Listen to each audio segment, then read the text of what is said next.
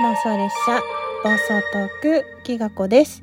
さて、本日は、みっこ姉さんからですね、Twitter の DM でご依頼を受けたまりまして、サプライズ収録となっております。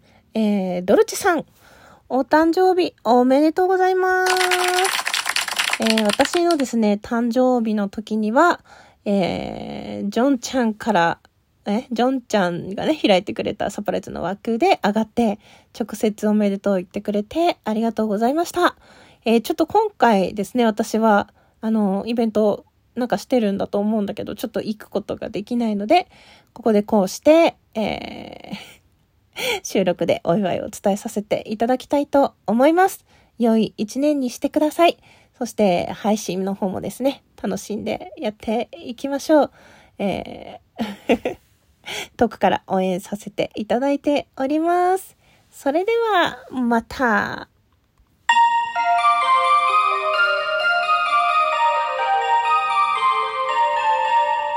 短くてごめんなさい。